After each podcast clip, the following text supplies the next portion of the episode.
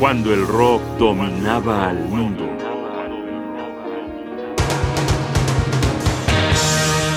Las islas existenciales de King Crimson.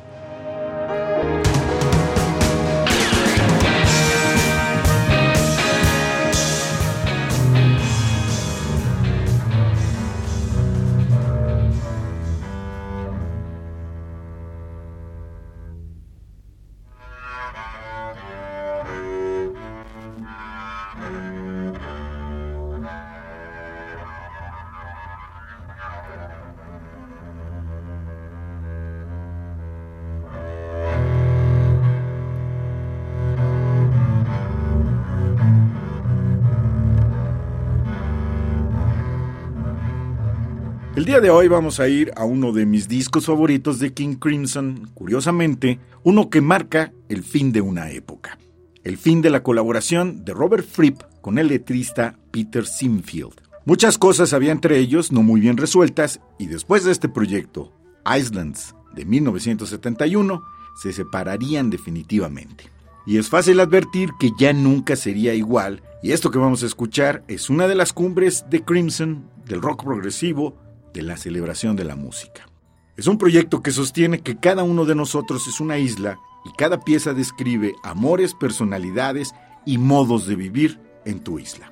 Debido a la importancia de este disco propongo dos escuchas, la de esta emisión y también la de la semana entrante. Hoy comenzaremos por Formentera Lady e inmediatamente después Sailor's Tale, estupendos ejemplos de la madurez musical de King Crimson y de lo que podía hacer el genio de estos grandes músicos. Los dejo con Robert Free, Peter Sinfield, Mel Collins, Ian Wallace y Raymond Buzz Burrell, King Crimson, en 1971. Houses shoreline Cornered by the cactus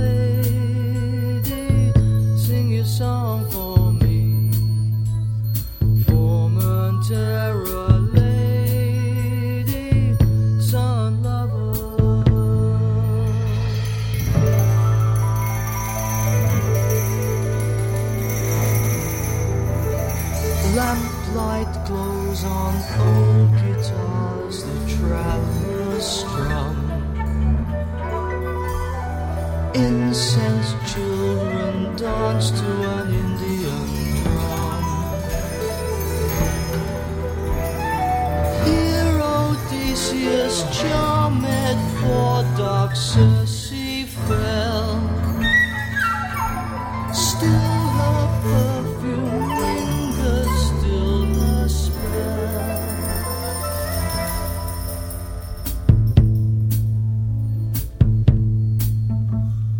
Time's grey hand won't catch me while the stars shine.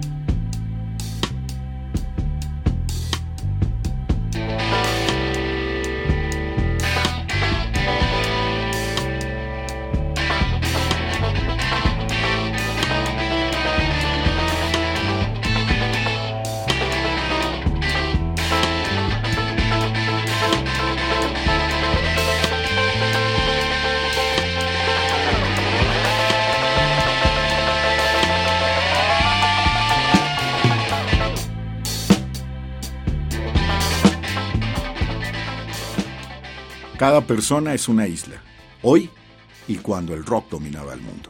Un programa de Radio UNAM. Producción y realización, Rodrigo Aguilar. Guión y conducción, Jaime Casillas Ugarte.